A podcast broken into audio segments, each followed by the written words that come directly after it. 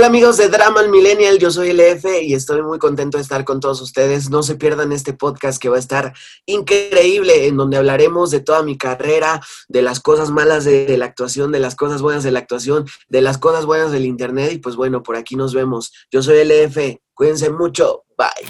Bueno, pues yo creo que es, primero es súper importante seguir tus sueños, ¿no? A lo mejor se escucha muy trillado, pero Creo que en esta vida vienes a ser feliz y si no haces lo que te gusta, eh, ya desde ahí ya estás mal. Creo que tienes que ponerte sueños, ponerte objetivos y base a eso también vienen las responsabilidades. Tienes que ser responsable, tienes que ser, em, eh, tienes que saber lo que quieres en verdad y dedicarle el 100% a, a, lograr tu objetivo. Creo que todo se puede lograr eh, con, con, con, con responsabilidad, con trabajo duro, con constancia. Creo que todo se puede lograr y, no te rindas. ese es el mensaje más importante. El drama ya está aquí. Lo mejor del teatro, las telenovelas, las series y las películas comienza en 3, 3, 2, 2 1, 1. Drama Millennial. Podcast.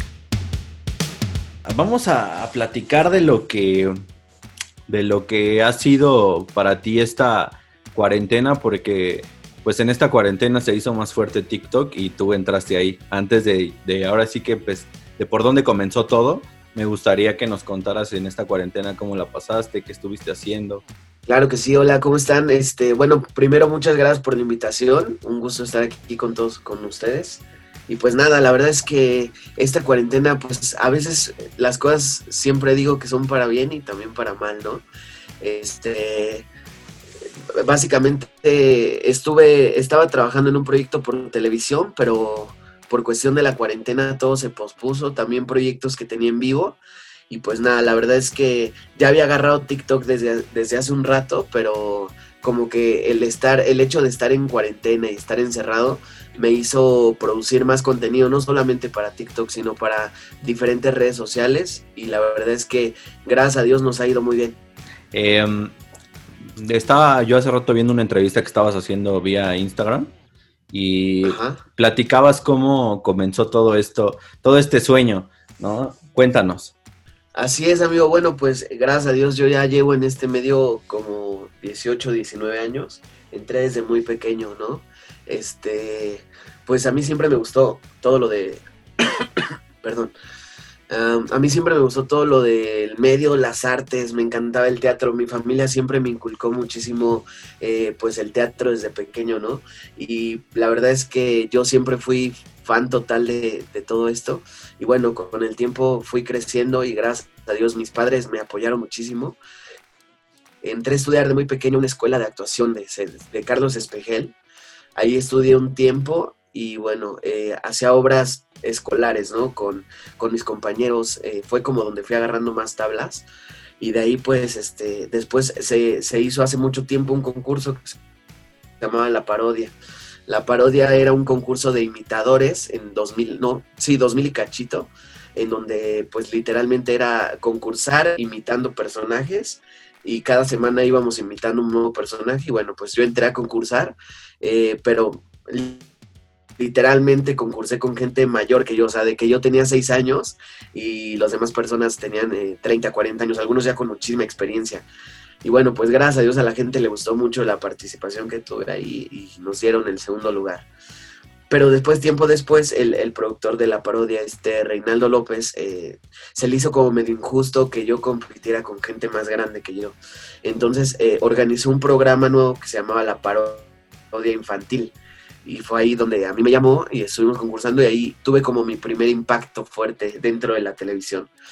Gracias a Dios después de la parodia, eh, Reinaldo estuve trabajando mucho tiempo con él, él me abrió las puertas y estuve en muchos programas de comedia, de la barra de comedia, con los Mascabrothers, con, con, con mucha gente eh, ya reconocida en el medio.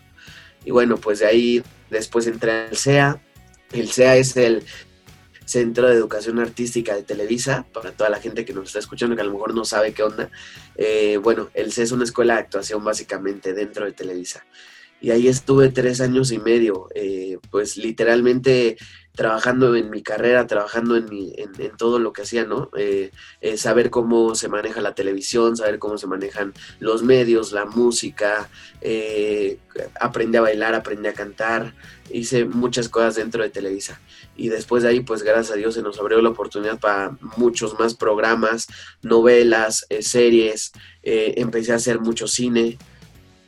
Y bueno, ya después llegó un proyecto que igual me fue muy bien, que fue un gran proyecto, que se llama La Secu, ¿no? Que fue un programa de Cartoon Network con Televisa donde pues básicamente estuvimos a nivel internacional y la verdad es que el evento del público fue muy bueno y pues yo encantado. Es, ese, ese fue mi último proyecto como más fuerte y bueno, ya posteriormente ahorita estoy haciendo series, estoy haciendo unas novelas por ahí y proyectos independientes, además de, redes y plataformas. Hablando de, lo que me contaste de tu primer, eh, de, tu de tus primeros, ahora sí que eh, de tus primeras participaciones. ¿Fue por ahí? ¿Qué habrá sido? ¿Como 2006, 2007? ¿Por ahí? Eh, de, qué? ¿De lo de...? ¿De la parodia? De la parodia. Pues yo tengo seis años, hermano. Te estoy hablando que voy a cumplir eh, el, en unos días 24 años. Ok. Entonces, ¿qué, ¿qué, es eso? Ya tiene, pues sí, como 18 años. Como no, fue como por el 2001, 2000. Fue como, sí, como 2000. 2001, 2002, por ahí. Sí, yo creo que sí. Em, ¿Recuerdas cómo fue esta emoción? ¿Qué fue lo que hiciste de tu primer casting o, las participaciones que tuviste de qué eran? Cuéntanos. Eh, bueno, este, literalmente, eh, mi primer casting así como profesional yo creo que sí fue el de la parodia y literalmente eh, fue un casting abierto, o sea, te estoy hablando de que es un casting masivo en donde cualquier persona puede ir, que eso se acostumbraba a hacer hace mucho. Ahorita ya lo hacen menos, pero antes sí, sí era como muy constante, de que había programas en, de, la televisión, de revista eh, y, hacían eh, casting para meter a bailarines, a cantantes así, pues así fue mi primer casting. Y la verdad es que yo siempre, siempre desde el inicio eh, he amado lo que hago con todo mi corazón. Entonces, eh, más que por fama, más que por interés, siempre lo hago por, por amor. Entonces creo que esa emoción del primer casting fue, fue muy grande, la neta, para qué te miento. Eh, y más con, la talla de personajes que estuve ahí, ¿no? Porque el, casting al que fui, yo fui imitando a un personaje que se llama Cantinflas. Yo era Cantinflitas, güey. Entonces imagínate un morrillo ahí de seis años, formado afuera de Televisa, güey, esperando audicionar para, para hacer su casting imitando a Cantinflas. Entonces, eh, literalmente fue por filtros, o sea, acostumbran en Televisa a hacer muchos filtros de casting, o sea, de que primero filtran a todos los que funcionan así rápido, ¿no? Porque, por ejemplo, les preguntan rápido cómo te llamas, si la gente reacciona, pues es como de, ah, bueno, este, este, este chavo sí trae como ángel carisma, pásalo al siguiente filtro. Y bueno, total que pasé varios filtros así, y el último filtro eran todos los maestros y jurados de la parodia. Te estoy hablando de, de ese entonces... Miguel Galván, que ya en paz descanse, eh, Rafael Inclán, eh, Bárbara Torres, que es muy amiga mía actualmente, eh, Bárbara Torres, Ara de la Torre, los, Freddy Ortega, todas esas grandes personalidades que a lo mejor de inicio tú las veías en la tele, ¿no? Y es como, es un shock grande grande, ¿no? El, estar frente a ellos y demostrarles que en verdad pues tienes, tienes de dónde sacar madera. Entonces, eh, creo que es, una combinación de, de pues entusiasmo, de, nervios, de, ganas de hacerlo. Eh, entonces, por ahí, por ahí, la verdad es que es una experiencia muy grande. Yo me acuerdo de un video que vi en, en YouTube la otra vez, estaba ahí de chismoso y encontré, también hiciste a Drácula, ¿no? A Chiqui Drácula. Sí, sí, lo recuerdo. Sí, sí, sí. Hice a. Bueno, pero eso fue en otro programa. Te digo que yo anduve como al inicio de mi carrera, como que anduve picando. Como que si había un casting, yo iba y a, donde, donde jalara, ¿no? Entonces, primero fue el, casting de la parte. No miento. Tienes mucha razón, Angelito. Creo que sí. El, el, primer programa en donde estuve se, llamó, se llamaba Vida TV. Ajá, sí, claro. Claro, sí, sí, sí, pero ahí estaba más morro, o sea, de que era un niño, sí, sí, sí. Sí, claro, y ahí fue un concurso como de, era Halloween, creo, y, tenías que llevar un personaje de terror, imitar y bailar. y sí, pues de hecho por ahí en internet hay algunos videos míos de, de, bien morrito ahí. Sí, dándole, fueron, al, dándole al Drácula. sí, fueron los que vi.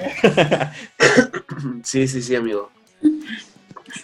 Oye Luis, bueno, nosotros tenemos aquí una dinámica, la cual consiste en que vas a tener un minuto para describirte. Te vamos a poner el cronómetro y en un minuto tú nos vas a decir quién es Luis. Ok, ok, está difícil. ¿Y, esto por qué? ¿Y esto por qué? Porque justamente tienes que juntar en un minuto eh, lo, humano que has sido, porque yo sé que has jalado a mucha gente a que esté en esto, y me incluyo. Entonces, pues la gran persona que eres, el cómo has este, luchado por, por tus sueños, eh, el apoyo que has tenido de tu, de tu mamá, de tu abuelita también aparte. Entonces, tienes un minuto nada más, ¿eh? Entonces yo te voy a, te voy a decir tres, dos y Pero solamente, solamente palabras, ¿no? Así lo que se me venga a la mente. Lo que se te venga a la mente en un minuto. Cuando falten 10 segundos, yo te voy a decir aquí en voz baja, faltan 10 segundos. ¿Correcto? perfecto. Bien. Entonces, corre el cronómetro en 3, 2, ahora. Ok, eh, familia, Dios, carrera, sueños, imaginación, diversión, juego, carisma, aventura, eh, eh, talento, gracia, esfuerzo, trabajo, humildad, sinceridad, apoyo, arte, música, televisión, cine, radio, internet, producción, sueño, actor, carrera, amor, cariño, apoyo, fans, gente, público, en vivo. 10 segundos. 10 eh, segundos. este, alegría. ¿Qué, qué, qué? Ayúdenme, ayúdenme. ¡Tiempo! Alegría. Ok, ok, ok. Bueno, pues, no lo hice tan mal, supongo. no, no lo hiciste mal. Eh, mencionaste, dale, dale mencionaste muchas palabras eh, muy importantes porque yo sé que te describen.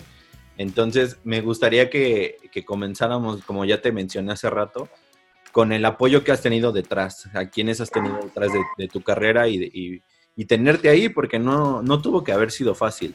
Más porque pues, todos fuimos niños, fuiste niño y fuiste un niño que pues estuvo mucho en, en frente de las cámaras. Entonces, cuéntame. Sí, bueno, pues este, fundamentalmente es como lo decía en la entrevista pasada, ¿no? Gracias a Dios eh, tuve muchas oportunidades de conocer gente maravillosa que, que hizo lo que soy ahora, ¿no? Eh, maestros, eh, compañeros, gente que, que, me impulsó, que creyó mucho en mí, mi familia, para empezar. la verdad es que hay mucha gente que tiene el talento, hay mucha gente que le encantaría hacer lo que, a lo que me dedico. Y, la verdad es que lamentablemente por cuestiones a lo mejor de familia, que luego los papás dicen, no, pero es que no hagas eso porque eso no te va a dejar, o eh, no vas a llegar a nada con haciendo eso. Eh, la verdad es que yo estoy en el lado totalmente contrario. Mi familia siempre me apoyó desde el inicio, siempre disfrutó conmigo todo lo que hacíamos y creo que esa vibra eh, fue la que jaló a más gente igual que yo, ¿me entiendes? Gente que me apoyó desde inicios, eh, hablando ejemplos, por ejemplo, Carlos Espejel siempre me puso un granito ahí de arena para que yo eh, le fuera dando a todo esto. Mucha gente muy maravillosa, los Mascabrothers, eh, gente que quiero muchísimo, mis padrinos, gente que, que me hizo crecer y, y ser lo que hoy en día soy. Y la verdad es que si a lo mejor sí lo hubiera logrado, sí lo, sí lo alcanzaría de cierta manera, porque yo, yo soy muy creyente de que si sueñas con algo, tienes eh, perseverancia, tienes eh, responsabilidad ante todo esto, siempre lo vas a lograr, siempre vas a alcanzar la meta. A lo mejor me hubiera costado un poco más de trabajo si no hubiera tenido tantas cosas maravillosas en mi vida, pero bueno, gracias a Dios así fue, así se ha dado y pues así seguimos. Oye, amigo, eh, tú mm, refrescame la memoria, ¿verdad que hiciste cine? Sí. Sí, sí, sí, sí. Gracias a Dios he, picado como en varias partes, te digo. He hecho comerciales, he hecho televisión, he hecho cine, he hecho cortometrajes. En cine, mi primera película de cine fue una que llama, este, creo que no, no estoy bien, o sea, la verdad es que no recuerdo muy bien, eh, por ejemplo, como lo del, lo del Chiqui Drácula, que yo no me, no me acordaba. Sí, pues es que ya llovió. Este, sí, sí, ya, ya 24 años no empiezan, amigo. Pero creo que la primera película que hice ya como profesionalmente fue con videocine, Ajá. fue una llamada Cabeza de Buda. Fue con Kuno Becker Ajá. y con otras personas ahí buenas. Creo que fue como la, la primera cosa que hice de cine mexicano, porque también gracias a Dios he tenido la oportunidad de hacer cine gringo. Eh, Y digo, no, no a gran escala, ¿no? No con grandes papeles, pero así participaciones. Y sí, la verdad es que me encanta el cine. Me encanta, me encantan todos los medios. Creo que todos son diferentes, son distintos. Cada uno tiene sus, sus virtudes. ¿Cuál es el que te gusta más?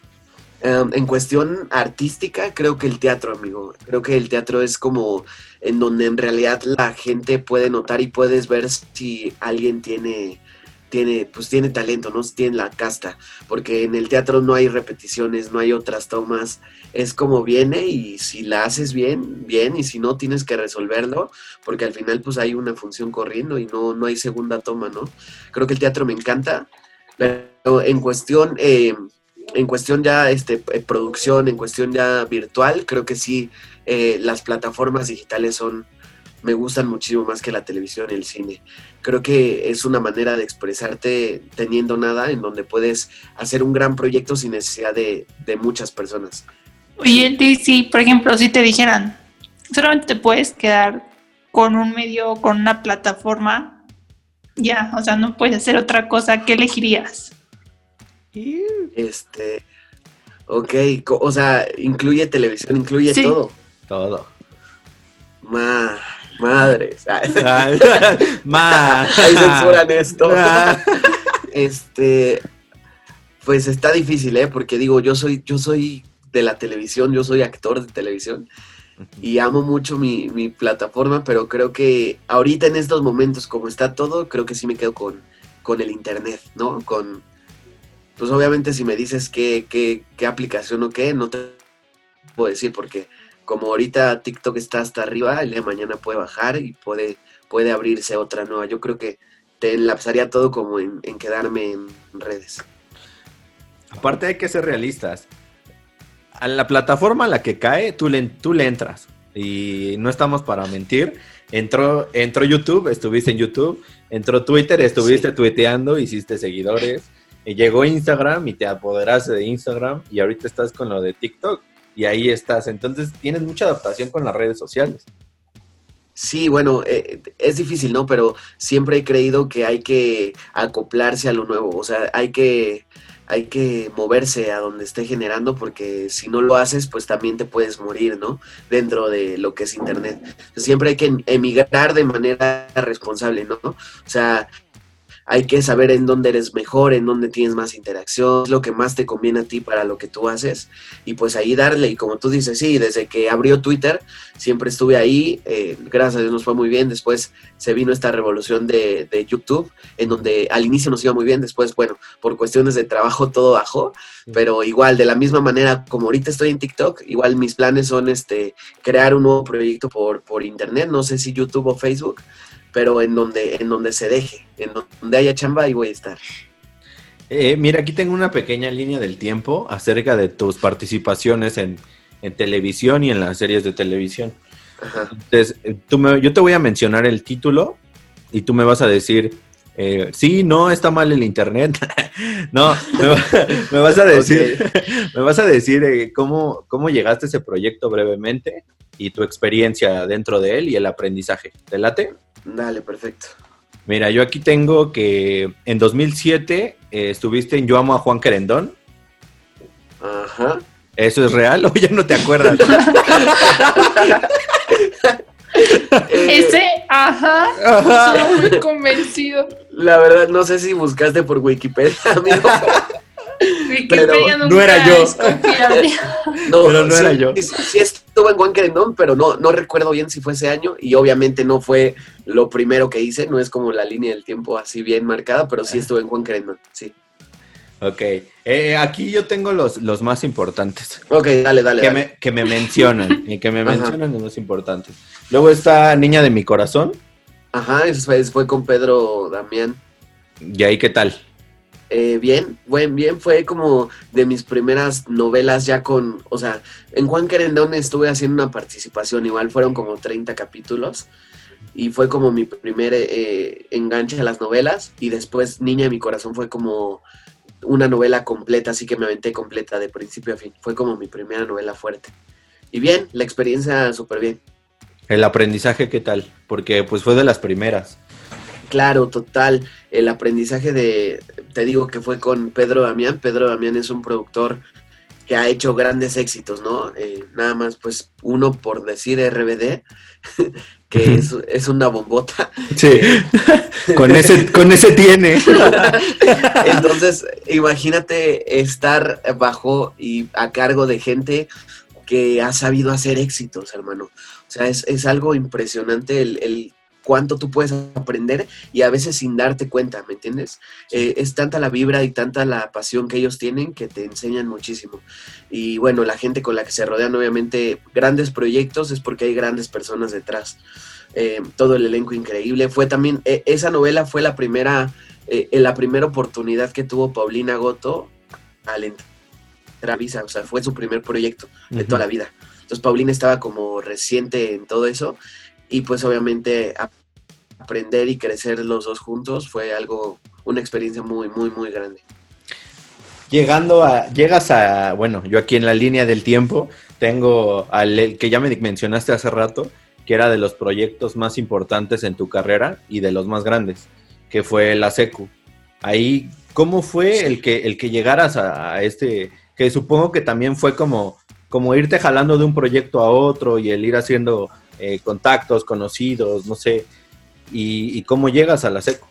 Pues mira, la SECU fue algo muy extraño. Es como yo siempre digo, las cosas cuando te tocan, te tocan, aunque te, aunque te pongas, no sé cómo va el dicho, pero, pero por ahí va, ¿no? aunque te pongas. Aunque te pongas, te pongas, y aunque te quites, te quites.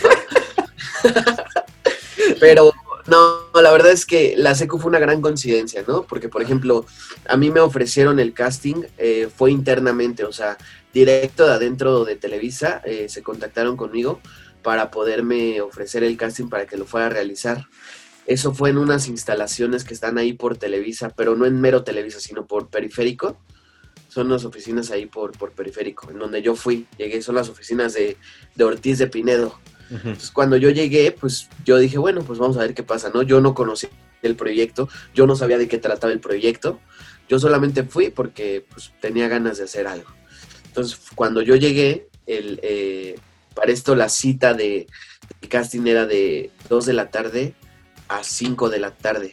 Yo llegué a las 4 y media al casting. Y entonces creo que como no había llegado gente, o sea, no había gente en el casting, el productor se había ido. O sea, a las cuatro dijo, ¿sabes qué? No hay gente, ya me voy. y, entonces cuando yo llegué, pues nadie me, o sea, ya me dijo, no sabes que ya se fue, déjanos tus fotos y nosotros te llamamos, ya sabes, la típica. Sí.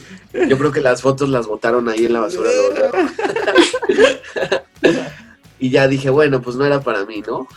En paz descanse, porque para esto yo ya, yo ya conocía, yo ya había escuchado el proyecto, pero no lo conocía muy bien, porque la SECU fue un proyecto de muchos años. La gente piensa que se hizo así como una novela, ¿no? De dos meses ya se empezó a hacer. No, la SECU ya llevaba como ocho años escribiéndose, hermano. Y ya había, eh, hubo dos elencos antes del elenco que pues conoces, que es Maffer y todos los que, nosotros, todos nosotros que estamos ahorita ahí en la televisión. Eh, antes estaba como actor, estaba Adriano Sendeja estaba Samadhi Sendejas, estaban muchos actores, muchos compañeros de nosotros que eran como de la primera generación, que la verdad eh, muchos son muy buenos. Eh, Todos los Sí, sí, sí, sí. Pues Amadi ahorita le está rompiendo en, Telemundo allá por Los Ángeles. Entonces, la verdad es que sí le está yendo muy bien. Y bueno, entonces así pasó, ¿no? Yo dije, bueno, ya, esto ya no es para mí, me retiro. Pasan dos semanas y de repente me marcan y me dicen que un amigo me marca, me dice, oye, eh, va a haber un casting abierto. El casting abierto, como les digo, es formarte literalmente afuera de Televisa. Toda la gente puede ir, restricción, y pueden entrar a, castear, a ver, a, probar suerte. Entonces, este, yo dije, chin, pero es que va a ser abierto, güey. Es como regresarme a mis inicios, ¿me entiendes? A cuando tocaba puertas y así. Y dije, bueno, pues no pierdo nada, o sea, simplemente voy a intentarlo, voy a divertirme y voy a saludar a mi amigo. Llegué a la mañana, no había mucha gente, como 100 personas. Me formé, hice el casting y luego, luego así, este, hice clic con un papel que fue el papel de Roque. A Pedro le encantó y pues nada, de la noche a la mañana agarran, me llaman y me dicen, oye, ¿sabes qué? Felicidades, acabas de quedar en el proyecto de la SECU. Eh, vas a tener que estar yendo una semana a cursos, pero en una semana nos vamos a Venezuela. Oh. Ah, no, primero era Argentina, nos íbamos a ir a Argentina. Y después este, ya cambiaron las cosas y a la semana sí, o sea, contando desde que me llamaron una semana, ya estaba yo agarrando el vuelo para Venezuela. Sí, así, así fue ese, ese enganche con, con la serie. Y ya que, ya que llegaste ahí, y que sentiste el boom, porque sí fue un boom. Como ya dices, ¿no? Tuvo muchos años de preparación la, la serie, de estar escribiendo, de, de, estar casteando y demás. Pero ya cuando estaba el boom, que tú, porque, o sea, la gente, lo seguía gente de todas las edades, tengo entendido, ¿no? Y más de la que tú, tú tenías en ese tiempo, que tenías como que, como... Claro. Yo, yo tenía 14, 15 años. Entonces tenías niñas siguiéndote, niños siguiéndote. ¿Cómo viviste tú eso? Porque pues, supongo que al venir de, proyectos ya importantes, pero caer en uno que, que sí, Cartoon Network, que sí, Televisa, que sí, demás, ¿cómo fue esto de tener todavía los pies sobre la tierra? Claro, no, mira, eh, yo siempre he sido una persona súper, em, ¿cómo te puedo decir? Transparente. A mí no me gusta sentirme algo que no soy y al final, aunque lo fuera, no, no, yo siento que no tengo por qué hacerlo. Em, te voy a decir algo, la verdad es que sí, como tú lo dices, eh, había nuevos, eh, nuevas personas que apenas era su primer proyecto, ¿no? Por ejemplo, Jocelyn Zuckerman, que fue su primer proyecto, eh, Ale Müller, que también era el primer proyecto que pisaba formal en televisión. Y bueno, pues los demás, yo tenía compañeros ahí que ya tenían igual años de experiencia trabajando, pero no por eso menospreciamos a los compañeros que estaban al lado.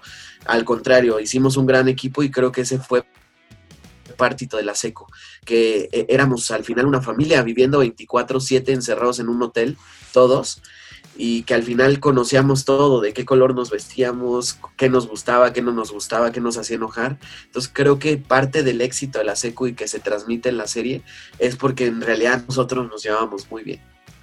Em, y sí, bueno, el llegar a, la, a, esa serie fue un cambio radical en mi vida, ¿no? obviamente sí había probado en, ciertas ocasiones eh, el éxito, ¿no? O la fama, si así lo puedes llamar. Pero al final la fama es efímera, hermano mío. La fama, la fama te puede llegar un tiempo y se puede ir 10 años de tu vida, ¿me entiendes? Entonces es algo que es muy bonito, es, es muy rico y cuando lo tienes es, es increíble disfrutarlo pero también no es bueno acostumbrarse a la fama porque de la noche a la mañana puedes caer, ¿no? Y, ahí es cuando vienen más fuertes los golpes. Pero bueno, en la SECU fue algo radical, o sea, de que nosotros llegábamos a, los aeropuertos y gente esperándonos. Una vez tuvimos una firma de autógrafos en, en Guadalajara, Monterrey, no recuerdo, porque para esto la SECU después de, después de, de transmitirse en Cartoon Network tuvimos un éxito brutal. Y después cuando pasamos a Canal 5 en televisión abierta, pues la, el público se duplicó, se triplicó y se expandió muchísimo. Entonces, este, después de eso tuvimos eh, giras con, una, con un, show que se llamaba La Secu, el musical, que era una obra musical y después nos fue también, recorrimos toda la República, que después ya eh, se hizo el concierto de la SECO. Fueron tres proyectos en uno. Y bueno, como te digo, la gente, la gente puede, puede llegar a ser súper fan tuyo y puede llegar a hacer cosas imposibles, ¿no? Una vez estábamos en una firma de autógrafos, te digo, no recuerdo, en Monterrey, Guadalajara. Llegamos en camionetas, pues eh, los fans eh, se subían a las camionetas, abollaron las camionetas, voltearon un coche. O sea, cosas que tú no te imaginas ¿no? O sea, a lo mejor tú no lo ves y no, no buscas eso, pero al momento que te llega es impresionante el saber que miles de personas eh, aman lo que haces y, creo que ese es el resultado y ese es el fruto de, tu trabajo. Yo así, yo así lo veo, como que yo siempre trabajo sin esperar nada a cambio, pero después el fruto es, es lo más rico de todo el proyecto. Y lo sé porque te digo yo, yo he, yo he convivido contigo en todos los aspectos y siempre has sido muy compartido con lo que tienes, siempre has nunca te has sentido más que otras personas, eh, incluso ni menos que otras personas. Y bueno, retomando un poquito lo que estábamos platicando de la secu y, y eso, y, lo, y el musical y la obra, ¿cómo crees que fue tu experiencia? O sea, ¿qué aprendizaje te llevas de ese proyecto? ¿Qué aprendizaje de ese proyecto? Pues bueno, eh, experiencia, creo que mucha experiencia, ¿no? El, el, la SECO fue un proyecto que, que, sí marcó bastante mi vida y la sigue marcando hasta la fecha. Eh, pero pues nada, creo que el, el, el vivir en otro país, eh, conocer la cultura de otro país, el vivir lejos de mi familia mucho tiempo, son cosas que sí te llegan a marcar. Y, el saber que estás dispuesto a hacer todo eso por tu sueño, creo que es lo que me ha hecho creer que en verdad soy para esto, ¿me entiendes? O sea, es lo que me ha definido para seguir con, con, toda mi carrera. Amigo, al, al, al, terminar con, esa, con ese gran proyecto, porque supongo que, que fueron años de estar lejos, querías regresar y estar con tu familia, querías muchas cosas, ¿no? ¿Qué es lo que, lo que empiezas a hacer después de la secu? Después de la secu, bueno, es que mira, amigo, cuando regresamos de, de, trabajar la secu, que fue año y medio, grabamos el proyecto y regresamos aquí a la Ciudad de México. Eh, básicamente yo no dejé de trabajar porque yo ya tenía, te digo, teníamos lo lo del, musical, teníamos lo de los conciertos, teníamos eventos, teníamos giras, teníamos firmas de autógrafos, teníamos también que cumplir eh, por una parte con Cartoon Network, haciendo spots publicitarios, todo eso. O sea, de, de, que terminó el proyecto, yo seguí trabajando todavía en la SECU como tres años más. O sea, fue muchísimo tiempo. Eh, el que, o sea, literal, mucho tiempo que le di al, al, proyecto de la SECO. Y después de eso fue cuando decidí darme un, dar, darme un descanso, darme un tiempo, uh -huh. porque obviamente yo, yo sí ya estaba saturado de trabajo de que eh, pues eh, yo llegué a pesar súper poquito, de que ya no, no, comía, dormía muy poco, trabajaba muchísimo, viajaba mucho. Entonces sí decidí darme un descanso para poder recuperarme, para empezar para mí, en lo personal, en lo físico y en lo mental. Fue más o menos un año que yo me di de tiempo y después fue cuando regresé a Televisa a trabajar, creo que hice una novela, no recuerdo bien pero fue lo de la novela. Y también, obviamente, pues ahí fue cuando entré a internet, después de la secu, o sea, acá, casi seguidito de que, de que terminé este... Yo me acuerdo. Entré a...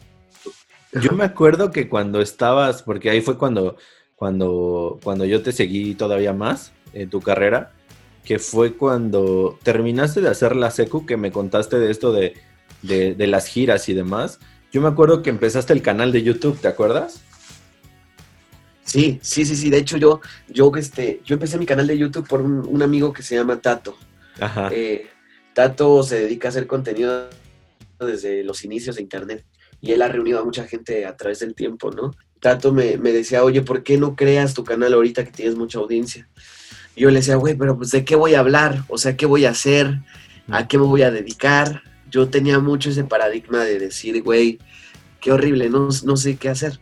Y me decía, pues literal, cuenta lo que haces, cuenta tu vida.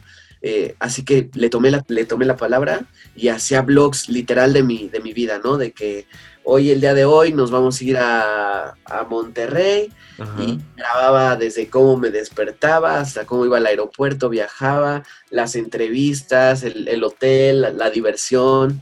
O sea, grababa como toda mi vida y la encapsulaba en capítulos. Y entonces a la gente le encantó ese, ese trip y a la gente le encantaba, le fascinaba. Y yo, y yo literalmente me aventé, no toda, pero la mayor parte de, de, de la República grabando. Ajá. Entonces muchos de esos videos quedaban ahí en internet, están guardados, pero pues básicamente sí, yo lo hice para también guardar y recordar todo lo que alguna vez hice, ¿no? Y a la gente le encantó y después de ahí ya pues me fui brincando a hacer varias cosas, ¿no? Como tags, retos, o sea, cosas que hacían como en la actualidad. Ajá. Creo que parte, parte de eso fue el fracaso de que, de que yo ya no continúe en YouTube, porque yo no tenía bien definido cuál era mi trip, o sea, yo no, yo no sabía en verdad qué es lo que hacía, simplemente subía lo que a mí me gustaba. Y este y por eso es que yo de ahorita ya no hago YouTube, pero sí quiero empezar un buen proyecto ya definido, ya con lo que me gusta y ya ya con la experiencia y lo que sé hacer para poder reventarla en internet ahora sí. Como que de ahí fue cuando te, te jalaste más a las redes sociales, ¿no? Sí, claro. Eh, fue todo el auge cuando Twitter estaba en tendencia, cuando había Twitstar. Imagínate, había gente, creo que tuiteando ya desde hace como unos años, o sea, dos, tres años de que abría la aplicación, buscando la verificación y a nosotros nos verificaron así y nosotros ni tuiteábamos, güey. Ah, sí, sí, sí. Mucha gente ahí viene, bien mal vibrosa, chisculera. y yo así de no, ahí fue cuando conocí a Bautista. Ajá. Eh, que pues Bautista, eh, Giancarlo, primero creo que conocí a Giancarlo, porque Giancarlo salía con una amiga mía. Y este, y ya después eh, un día fuimos a su casa y ahí conocimos a Bautista. Y platicando y todo, la verdad es que es muy buena persona. Y, y a mí me decía, güey, es que, ah, para eso estaba el auge de Vine, hermano. Ah, sí, ajá, era lo que iba a decir, porque Mario Bautista salió de Vine, ¿no?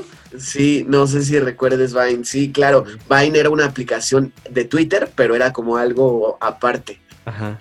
Y la gente hace cuenta que ahí fue como un boom porque todos los que tuiteaban y la gente que pues les daba like a lo que publicaban, cositas de amor o cosas así súper interesantes, el hecho de que después saliera Vine y que ya la gente pudiera ver la cara de la persona que, que, escribía, fue como un boom total. Claro, y ese fue el éxito de Mario. Y Mario sí me decía a mí, oye, güey, ¿sabes qué? este, yo ya no, o sea, yo no sé qué hacer porque, pues, ¿qué tal si Vine muere? Sí. Y mira, bien de hecho. Y yo le dije, güey, pues haz, música, güey, ¿te gusta la música? Y ya, pues salió ven a bailar, papá.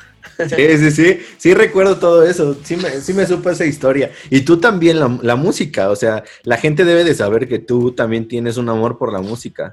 Cuéntanos, ¿qué onda con la música? Pues, ¿qué te digo? Tengo un amor inmenso por la música. Desde, como te digo, desde niño está la música en mi vida, pero eh, la música y la actuación, aunque, aunque van de la mano, son caminos muy diferentes. Entonces, este, yo me basé mucho en la actuación y, y yo tenía como un objetivo en mi vida, ¿no? Yo decía, voy a hacer algo internacional. O sea, ese era mi sueño como gracias a Dios lo logré. Entonces, eh, ahora quise abarcar un poco lo de la música y bueno, pues me metí más al rollo de, todo lo que es producción, de todo lo musical, de crear, de escribir. Y bueno, pues gracias a Dios, eh, creo que sí, sí se me dio hacerlo. Eh, tengo ahí algunas cosas. No he sacado mucho material a, redes, te soy sincero, y más, pues sí, depende de todo, ¿no? De, me influye el trabajo que tengo, los tiempos que llevo a tener, y, y a veces también es el, hecho de, no poder este, estar eh, apoyado de algo, ¿no? Porque no es lo mismo lanzar tu proyecto como, como solista, como, como independiente, a tener una, una casa grande detrás de ti, que al momento que lanzas una canción sabes que va a funcionar porque le van a meter millones y van a inyectar publicidad y todo. Es muy diferente, el tener un proyecto individual es difícil, pero creo que se le agarra muchísimo más amor. Entonces, pues bueno, en eso ando ahorita, en estos meses ya estoy por sacar un nuevo sencillo, espero que a toda la gente le encante. Y pues nada, ya estamos subiendo la música todavía a los canales viejos de YouTube, pero creo que eh, se va a renovar. De todas maneras, ya me pueden encontrar en todos lados, en Spotify, en plataformas digitales como F. Así está, así me encuentras en todas las redes sociales y bueno, ahí también está mi música. Regresando a lo que vienen siendo las, las novelas, eh, regresas a, las novelas, ¿no? Ahorita tuviste un proyecto eh, con este Convencer el Miedo. Sí, sí, sí, así es. Ahí, ¿cómo, cómo, cómo regresas? Porque tengo entendido que, no habías estado en, este, en producciones de novelas, sino había estado en, en La Rosa de Guadalupe, como dice el dicho y todo esto, ¿no? Sí, bueno, eh, en Televisa eh, me quedé haciendo muchos, eh, se les llama, ay, no recuerdo el nombre, pero son capítulos individuales, ¿no? Por ejemplo, La Rosa, El Dicho, que son capítulos en donde tú vas, creas un capítulo y ya está, se acabó. pero bueno, lo de vencer el, el, miedo fue algo muy, muy raro. Igual, esta, la productora fue que, ay, se me fue el nombre de la productora, deben ser el miedo. Rocío Campo. Rosy Campos, cierto, perdóname, es que ando en todo. Este, Rosy era el, el, primer proyecto que hacía después de hace mucho tiempo. O sea, Rosy estuvo fuera de Televisa casi cuatro años y no había hecho ningún proyecto. Entonces, cuando regresó, regresó a, haciendo un proyecto con, con un fin eh, no, no lucrativo, sino que quería apoyar mucho a la gente. Y se juntó con una asociación eh, que se dedica a todo eso. Es una asociación que se dedica a impulsar como la problemática social de cada país o sea, tiene proyectos en muchos países, Estados Unidos, en,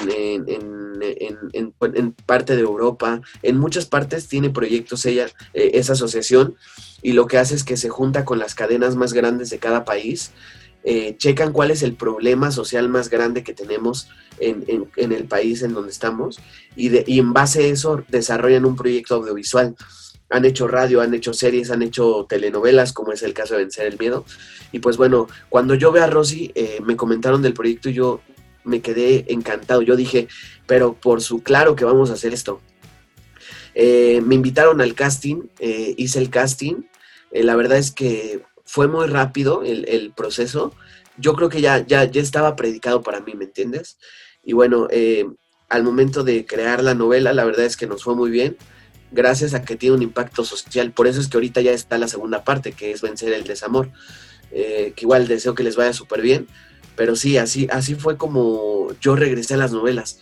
Porque yo no tenía muchas ganas de hacer novelas, ¿sabes? O sea, como que no sé, como que no, yo siento que, por mucho tiempo han hecho lo mismo y no han modernizado nada. Y a mí me gusta estar como en proyectos súper raros. O sea, por ejemplo, si notas, La Seco es un proyecto que nunca, nunca se había hecho para Cartoon Network. O sea, Cartoon Network era una, es un canal de puro, de puro anime, de puro, eh, ajá, y, y, que, que por primera vez haya un sitcom dentro de, un, de una plataforma en donde hay pura caricatura, pues era algo súper rarísimo, ¿no? Y más hecho por Televisa y más hecho con calidad gringo, entonces fue algo como grande. Y ahorita igual la novela de Vencer el Miedo fue algo como wow, me gustó mucho por, por, el, por, el, por el objetivo que tenían como, como proyecto. ¿Qué es lo que a ti te gustaría eh, hacer eh, a mediano plazo? ¿Qué es lo que me gustaría hacer a mediano plazo? Bueno, pues ahorita estoy yo con las redes. La verdad es que TikTok me encanta, me encanta la manera de producir contenido rápido de 30 a un minuto en donde puedas, este, tienes que ser bueno, hermano.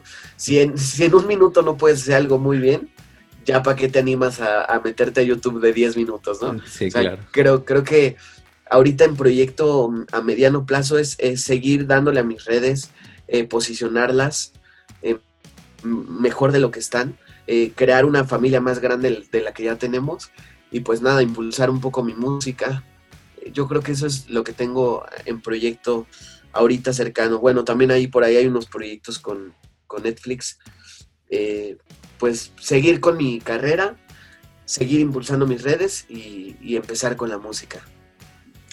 Mm, me encantaría saber eh, qué consejo le darías a la gente que ahorita está comenzando con esto, los niños que te van a poder escuchar ahorita, la gente de 11, 12 años que están escuchándote ahorita, ¿qué les dirías? ¿Qué consejo les daría Luis? Sí, bueno, pues yo creo que es, primero es súper importante seguir tus sueños, ¿no? A lo mejor se escucha muy trillado, pero creo que en esta vida vienes a ser feliz y si no haces lo que te gusta, eh, ya desde ahí ya estás mal. Creo que tienes que ponerte sueños, ponerte objetivos y base a eso también vienen las responsabilidades. Tienes que ser responsable, tienes que ser, em, eh, tienes que saber lo que quieres en verdad y dedicarle el 100% a, a, lograr tu objetivo. Creo que todo se puede lograr eh, con, con, con responsabilidad, con trabajo duro, con constancia. Creo que todo se puede lograr y, no te rindas. ese es el mensaje más importante. A veces vienen bajones muy grandes en donde quieres tirar la toalla y, dejarlo todo atrás. Pero creo que lo más importante es, no rendirte, porque al final eh, lo, más, lo, más, lo más grande es lo que más cuesta. Si no, pues igual todo el mundo lo tendría. Ahorita mencionaste eso de tirar la toalla. Em, ¿Cuál ha sido tu, tu reto más grande, o sea, con el que más te has enfrentado a lo largo de tu carrera? ¿Y cómo lo solucionaste? ¿Cómo te levantaste de eso? Sí, bueno, em, mi reto más grande. Bueno, pues yo creo que fue, fue una batalla conmigo mismo, ¿no? Eh, creo que llega un punto, como tú lo dices, un punto en donde de repente tienes todo, o sea, te va increíble, tu vida gira un entorno correcto y piensas que el día de mañana la ruleta no va a girar, ¿no? No va a caer. Y creo que, creo que personalmente y como, como, como actor, creo que mi reto más grande es saber, eh, saber mantenerme, saber mantenerme en el juego y, cuando, cuando me caiga o cuando me caigo, saber levantarme. Creo que eso es eh, uno de mis retos más grandes de personalmente de vida digo, ya en, cuestión de actuación hay, hay, muchas cosas, ¿no? Por ejemplo, no sé, hacer escenas, eh, eh, eh, hacer personajes con diferentes gustos sexuales. digo, este mundo de la actuación está lleno de muchas cosas divertidas y locas que cuando le cuentas a la gente dice, no, güey, no te creo, pero, pero pues sí, pero es un reto constante, o sea, día con día tienes que superarte y, y retarte a ti mismo. Tú tenías una frase por ahí de siempre abajo para nunca caernos, era algo así, ¿no? Exacto, sí, siempre abajo para nunca caernos. Por ahí igual lo menciono en mis canciones. Y es la verdad, siempre tienes que estar abajo para, para que no haya posibilidad de que te caigas nunca. Amigo, muchísimas gracias. Recuérdale a la gente tus redes sociales una por una. Eh, menos Tinder, ¿eh? No te vayas a emocionar. bueno, claro que sí. Bueno, miren, Metroflog, estoy como... High five. este, no, bueno, me seguir en todas las redes sociales, Instagram, Facebook, eh, YouTube, eh, TikTok, estoy como soy LF, S-O-Y, una L y una F, soy LF, arroba soy LF. Ahí me encuentran en todas mis redes sociales, también en todas las plataformas digitales, eh, Spotify, iTunes, todo lo que se te ocurra, menos las ilegales. Estoy como Ares, soy como arroba soy LF y bueno, pues eh, próximamente vamos a abrir un nuevo canal de YouTube que ahí después te comentaré para que lo promociones con toda tu gente, amigo. Y este, pues nada, eh, muchas gracias por la invitación, en verdad, encantado de estar aquí, eh, encantado de saludar a todo tu público. Y pues nada, quiero agradecer por todo esto y, nada, pues a darle. Él fue Luis Fernando Ceballos, LF. Saludos, bro. Síguenos en Instagram. Drama.millennial.